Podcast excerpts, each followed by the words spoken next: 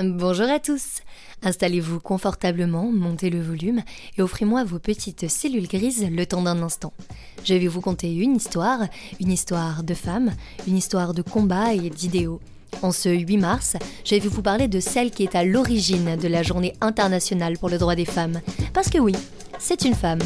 Elle s'appelle Clara Zetkin et croyez-moi, vous allez retenir son nom. C'est une histoire sacrément riche et alambiquée qui m'a valu quelques bonnes heures de recherche. Vous allez découvrir en écoutant ce podcast que le 8 mars n'est vraiment pas ce que vous croyez. Car Clara Zetkin était anti-féministe. Oui, oui, vous avez bien entendu.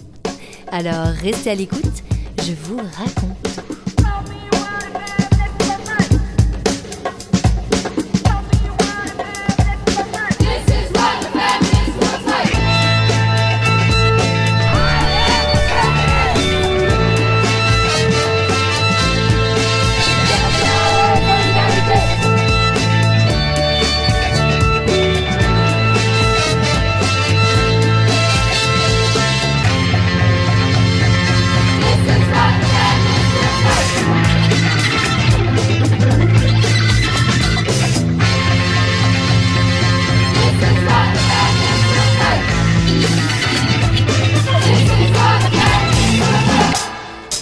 ce n'est pas une donnée naturelle.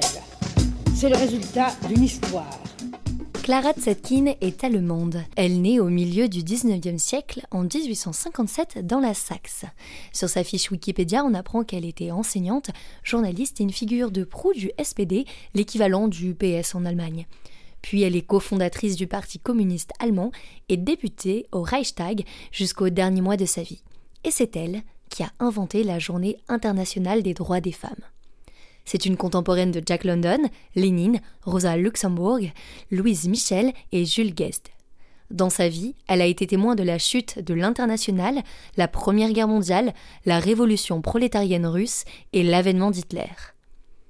Quand on tape son nom dans Google Photos, on tombe principalement sur des portraits de femmes âgées, regards fixes, lèvres froides, comme l'exigeaient les codes de l'époque mais on la retrouve aussi, au plus loin sur son chemin de vie, lever un doigt accusateur en plein discours.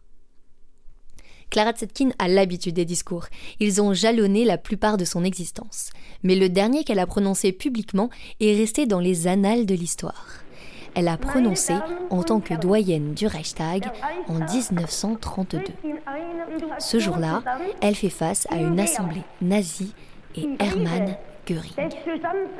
elle y exprime alors son dégoût du fascisme et plébiscite un monde socialiste.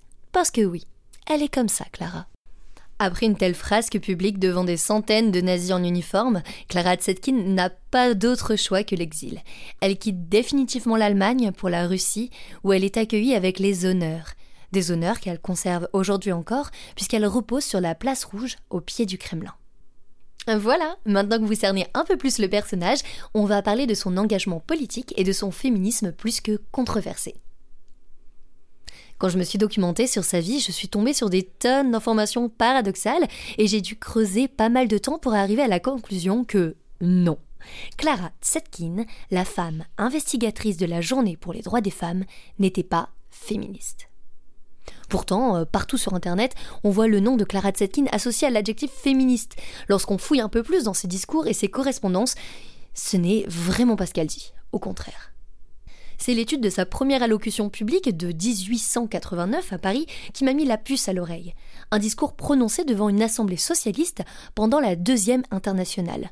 On lui avait demandé de présenter un rapport sur les conditions de travail féminin en Allemagne. Elle décide plutôt de parler du principe du travail même chez les femmes.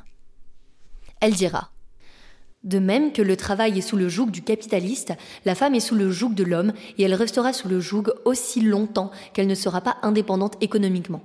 La simple condition sine qua non de cette indépendance économique, c'est le travail. Ici, Clara Zetkin défend le droit de la femme à travailler, ce qui semble plutôt féministe comme observation. Mais ce qu'il faut savoir, c'est que la plupart des socialistes conservateurs d'alors n'étaient pas vraiment favorables au travail des femmes. Ils pensaient qu'au contraire, ils faisaient baisser le niveau global des salaires à cause de leur concurrence. Clara Zetkin veut prouver grâce à ce discours que l'ennemi numéro un, c'est le capitalisme, pas la femme, qui en est une victime au final comme les autres.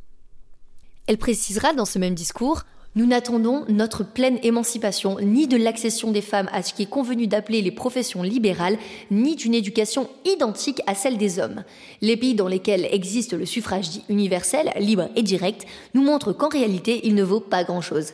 Le droit de vote sans liberté économique n'est ni plus ni moins qu'un chèque sans provision. L'émancipation de la femme, comme celle de tout le genre humain, ne deviendra réalité que le jour où le travail s'émancipera du capital. Ce qu'il faut comprendre ici, c'est que le but ultime de Clara Zetkin, comme des milliers de socialistes dans le monde à l'époque, c'est l'international socialiste. Qu'est-ce que c'est? Rien de moins que l'espoir de la mise à bas du pouvoir capitaliste grâce aux efforts unis des socialistes du monde entier.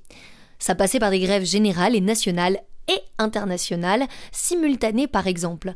Un plan d'une envergure gigantesque qui trouvera sa perte avec l'arrivée de la Première Guerre mondiale. Mais ça, Clara Zetkin ne le sait pas encore. Nous sommes en 1889. Pour elle, les femmes sont des soldats comme les autres, qui doivent unir leurs forces pour l'assaut final contre le capitalisme. C'est un avis qu'elle partage avec Rosa Luxembourg, également militante et activiste. Ensemble, elles partagent une forte amitié, une importante correspondance et surtout des idéaux politiques. Dans une de leurs lettres, Rosa Luxembourg évoque son opposition à l'idée féministe de l'union des femmes, contre laquelle elle a combattu toute sa vie. Perturbant, n'est-ce pas?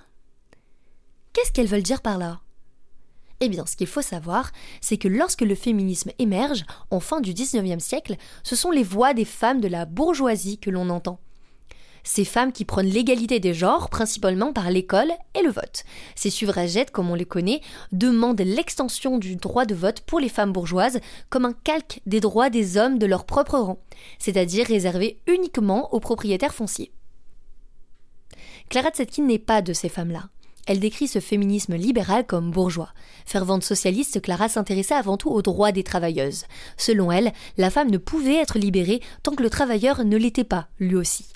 Elle ne voyait le féminisme possible qu'à travers le prisme du socialisme et de la lutte des classes. C'est pour ça qu'à de multiples discours, on l'entend affirmer qu'elle ne veut pas de féminisme comme il est vu alors, puisqu'elle l'associe à une lutte incomplète. Clara Zetkin pense que le droit de vote des femmes devrait être réellement universel et donc socialiste. C'est comme ça que l'idée d'une mobilisation féminine globale commence à germer. Depuis son premier discours, Clara Zetkin a bien avancé dans les rangs du SPD. Enfin, façon de parler, parce qu'à cette époque, les femmes n'ont toujours pas le droit de faire partie d'un parti politique. Elle fonde alors avec d'autres une organisation qui gravite autour du SPD, mais pour les femmes. En 1907 se tient la première conférence internationale des femmes socialistes. Clara Zetkin préside, 59 femmes sont présentes, dont 15 nationalités différentes. Ici encore, on oppose le féminisme bourgeois à celui dit socialiste. Doit-on demander le droit de vote partiellement pour les femmes bourgeoises ou tout entier en même temps que celui des hommes? La question n'est pas tranchée. Zetkin souhaite imposer sa volonté. En vain. Mais ce n'est que partie remise. Trois ans plus tard, pour la toute première fois, l'idée du 8 mars fait son chemin. Le jour de la deuxième conférence internationale des femmes socialistes en 1910 à Copenhague. À l'initiative de qui? Je vous le donne en mille, de Clara Zetkin. Et comme vous maintenant vous commencez à bien la connaître, savez-vous ce qu'elle a réclamé? Non? Bah la grève évidemment. Elle propose rien de plus ni moins qu'une journée de grève internationale. Elle propose de l'appeler écoutez bien, Journée de solidarité internationale des femmes prolétariennes. Et ça prend. Dès l'année suivante, c'est un million de femmes qui se mobilisent en Europe et aux États-Unis. En 1917, en Russie, c'est aussi un 8 mars que les femmes de Petrograd, l'ancienne Saint-Pétersbourg, ouvrent les hostilités de la révolution prolétarienne. Le 8 mars 1921, Lénine décrète ces journées comme celle des femmes en hommage aux ouvrières. Et après la Deuxième Guerre mondiale en 1946, l'Europe commence à son tour officiellement à célébrer cette journée internationale des femmes. Mais en France, ce n'est qu'à partir des années 70 qu'elle prend un tournant plus politique et féministe. Elle redevient alors la journée internationale pour le droit des femmes. Maintenant que cette émission touche à sa fin, et fort de ses nouvelles connaissances, est-ce que d'après vous, Clara Zetkin était féministe ou non? Moi, je dirais que oui. Bien sûr, aujourd'hui encore, différentes formes de féminisme divisent, mais quelque chose me dit qu'elle aurait très certainement été tentée par le féminisme anticapitaliste, qui prône la chute du patriarcat et le capitalisme sur un plan indivisible. Si au début du XXe siècle, Clara Zetkin et Rosa Luxembourg se considéraient comme antiféministes, c'était avant tout parce qu'elles voyaient ce mouvement comme une entrave à l'international socialiste si présente dans les esprits d'alors.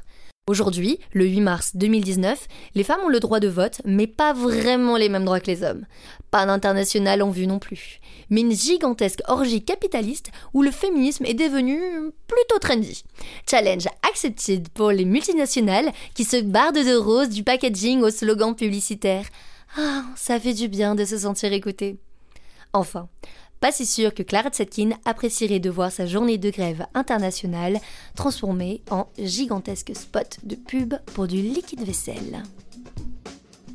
Pour aller plus loin, je vous recommande la lecture de Bataille pour les femmes, un recueil de la plupart des discours de Clara Zetkin, La femme et le socialisme d'August Bebel et Le talon de fer de Jack London pour mieux comprendre le rêve international socialiste de l'époque. Je vous laisse aussi toutes mes sources dans la description. Je vous remercie de votre écoute, n'hésitez pas à me dire si ça vous a intéressé et si vous voulez que je vous raconte à nouveau d'autres histoires de femmes dans un prochain épisode.